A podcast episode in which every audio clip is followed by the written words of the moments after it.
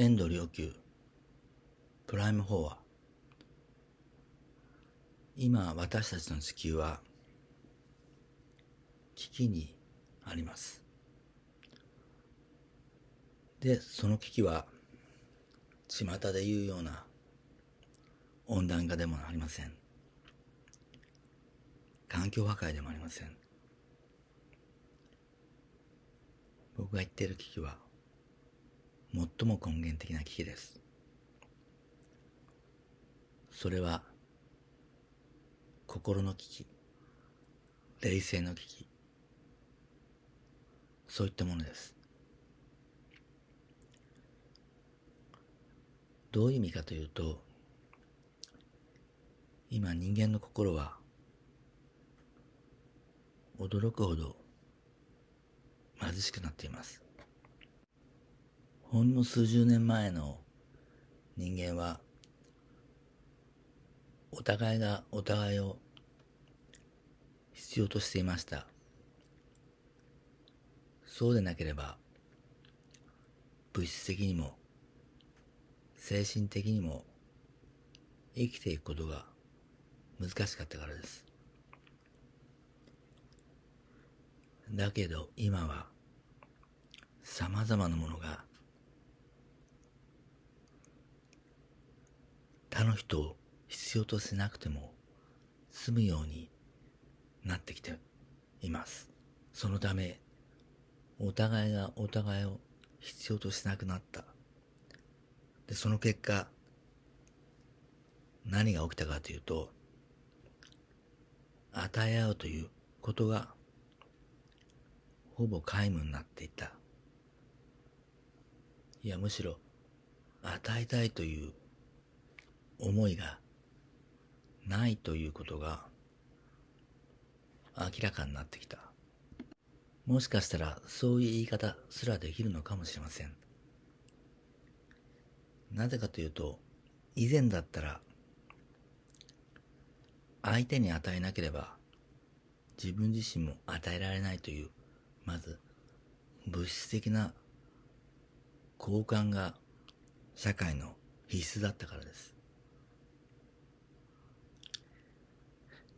途中から人が人と交流するためには必ず物質理的な相手を必要としました。だから相手に対する気遣いやそれから思いやりといったものがなければ人間関係は成立しませんでした。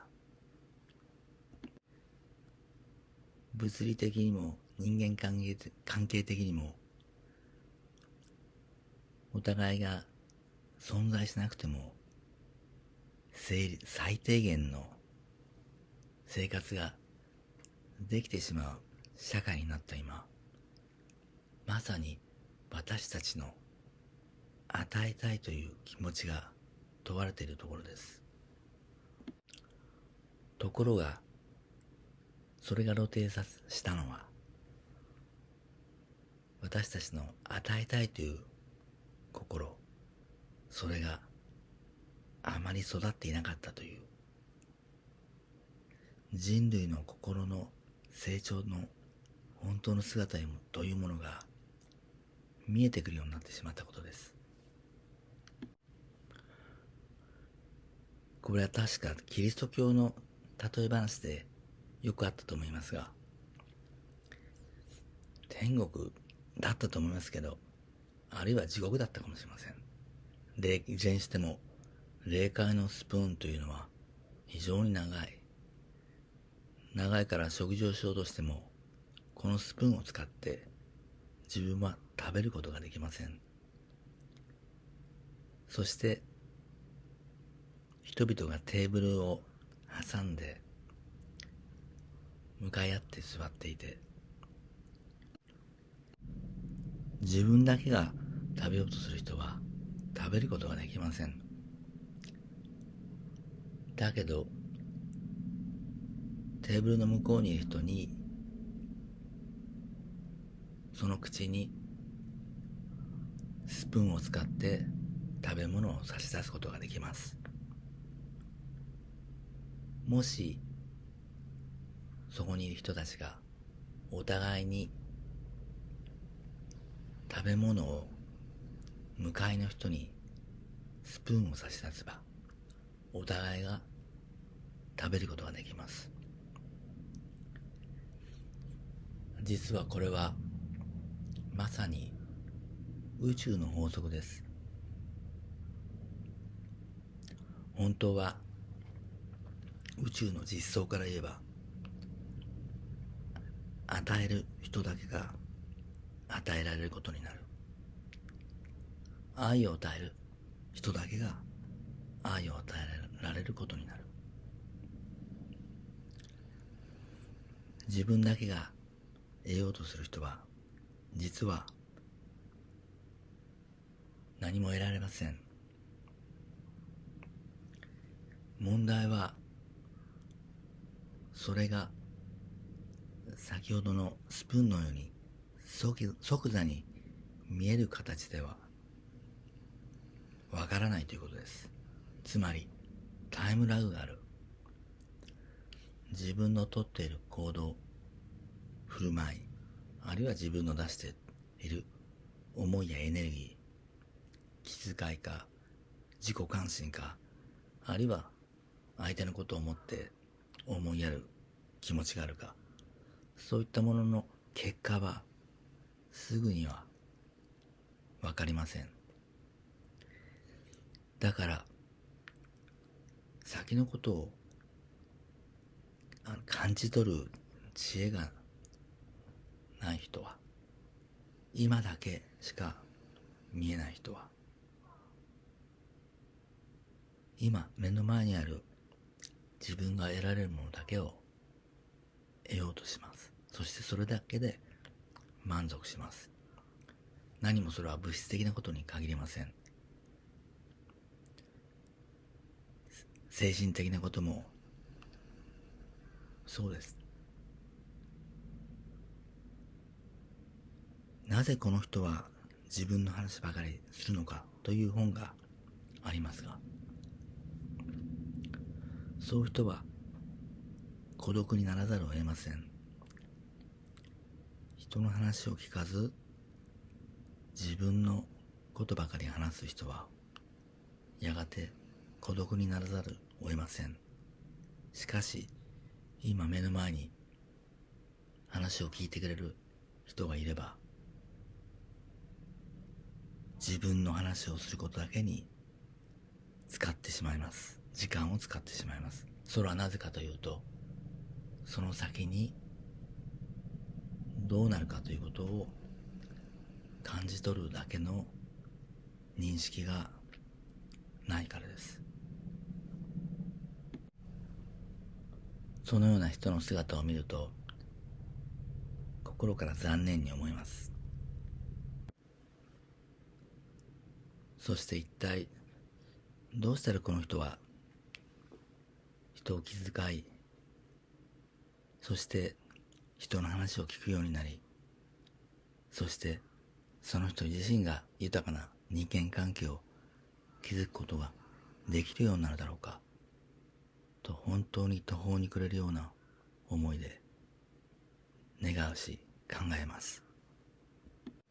このような場合それでは孤独になりますよということは役に立ちません。なぜなら目の前のことだけしか見えていないからですしそれから利益誘導型の方法は意味がないからです。それよりもむしろ人に与えたいというそういう思いを育てるしかないのです。自身が西洋の心理学者アドラーはある患者に向かって私の指示通りにすればこの病気は2週間で治りますすなわちどうすれば他人を喜ばせることができるのかを考えればよろしい。他人のことに関心を持たない人間は苦難の人生を歩まねばならず他人に対しても大きな迷惑をかけます人間のあらゆる失敗はそのような人たちの間から生まれるのです。と述べています。アドラーはなぜ自己関心が災難をもたらすと述べたのでしょうか。それは自己関心のエネルギーはネガティブなものであってそのエネルギーが宇宙に波及し自分自身に返ってきてしまうからです。ではなぜ人のことを喜ばせればそれだけで2週間で治ると述べたのでしょうか。もちろんです。人は他の人の喜びのために生きる時最も生き生きとしてそしてエゴは消えていきます。それだけを考え続けそれだけを実行していった時そこには大きなエネルギーが温かいエネルギーがポジティブなエネルギーが宇宙一切に波及しそれが自身の現象として目の前に現れてくるのです。私たち人類は一人一人がまさにこの法則を身につけこの法則に生きそして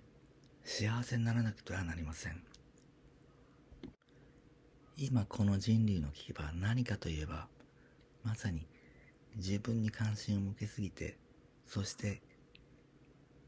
あらゆる最悪を導いてしまうエネルギーを出し続けることです。地球の危機と聞けば一見環境問題など物理的なことのように思うかもしれません。しかし実際には私たち一人一人の生き方そしてまさに出している気エネルギーが減少化したものなのです。そして私たち自身がまさに幸福になる道一切に喜びをもたらす道それを歩むべき人類のターニングポイントに立っている。そのことを認識すべきだと思います。ありがとうございました。